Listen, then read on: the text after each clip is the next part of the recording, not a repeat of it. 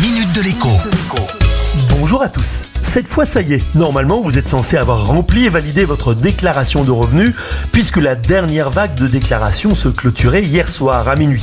Seulement voilà, en rangeant vos papiers, eh bien, vous avez découvert un don à une association que vous n'avez pas déclaré par exemple, ou bien une prime versée en 2021 qui n'apparaissait pourtant pas sur le formulaire en ligne pré-rempli. Ce sont des choses qui arrivent. En fait, Histoire de rassurer ceux qui sont inquiets d'avoir bien tout renseigné, dites-vous que la déclaration parfaite n'existe pas. On oublie toujours quelque chose ou il manque toujours quelque chose. La bonne nouvelle, c'est que tout cela n'est pas très grave car comme pour le bac, eh bien vous avez une option de rattrapage.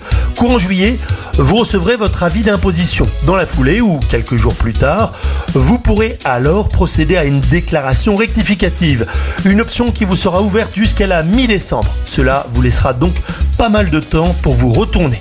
À ce moment-là, il vous faudra faire une déclaration rectificative en ligne, mais attention, les impôts précisent que cette déclaration électronique ne pourra pas se faire sur un smartphone, il faudra forcément passer par un ordinateur.